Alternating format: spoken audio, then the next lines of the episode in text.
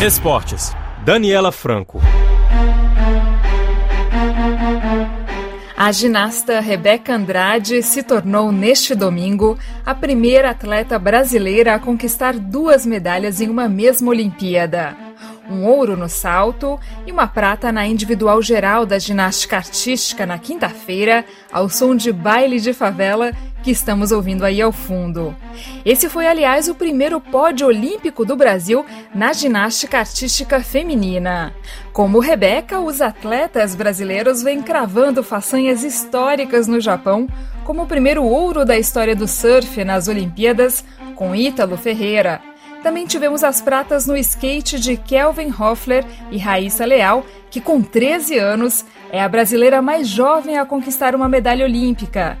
No sábado foi a vez da dupla Luiz Stefani e Laura Pigossi trazerem pela primeira vez em uma Olimpíada uma medalha para o tênis brasileiro. Tivemos também os bronzes de Maíra Aguiar e Daniel Carnim no judô e de Fernando Scheffer e Bruno Fratos na natação. Uma semana inteira de pódios que emocionaram os brasileiros e que vêm sendo dedicadas pelos atletas ao país como explicou Rebeca Andrade depois de conquistar a prata a Sport TV. Essa medalha, como eu falei, não é só minha, é, é de todo mundo, porque todo mundo sabe da minha trajetória, de tudo que eu passei. E se eu não tivesse cada pessoa dessa na minha vida, isso aqui hoje não teria acontecido. E eu tenho total consciência disso. E com certeza Deus sempre me protegendo, me capacitando para eu, eu brilhar hoje aqui então eu sou muito grata a, a todo mundo mesmo. Essa responsabilidade de representar o povo brasileiro é algo que marca o espírito dos medalhistas, dos mais experientes aos mais jovens, como declarou a skatista Raíssa Leal, a fadinha do skate, durante coletiva de imprensa na segunda-feira, lá em Tóquio. Eu fico muito feliz que o skate está podendo transformar, porque eu acho que teve muito tempo que não tem esse pódio tão jovem assim. Então, de tá mudando meio que a história assim das Olimpíadas e de tá fazendo a história para as meninas, ver que o nível do skate feminino está aumentando cada dia mais e de saber que a gente está representando muito bem ali o nosso país, com as nossas medalhas, com as nossas bandeiras estampadas aqui no peito e está se divertindo, que é a melhor coisa de se fazer é, eu estava ali em um momento só meu, que era muito importante para mim e para minha família, que sempre teve um sonho de participar das Olimpíadas. E estar podendo realizar esse sonho de todos os brasileiros foi muito gratificante para mim. A espiritualidade dos esportistas também é levada ao pódio. O surfista Ítalo Ferreira preparou inclusive um mantra para os Jogos Olímpicos, como contou muito emocionado logo depois da conquista do ouro à Rede Globo. Eu vi com uma frase para o Japão: diz amém que o ouro vem. E veio, né? Eu acreditei até o final. Eu treinei muito uh, os últimos meses e Deus realizou meu sonho. Né? Eu só tenho a agradecer a Deus em primeiro lugar e me dar a oportunidade de poder fazer o que eu amo, ajudar as pessoas, ajudar a minha família. E sei, e sou eu, eu fui para dentro d'água, sem pressão, fazendo o que eu amo. E eu consegui o que eu quis, graças a Deus. A performance do Brasil nos Jogos Olímpicos de Tóquio tem repercussão também fora do país.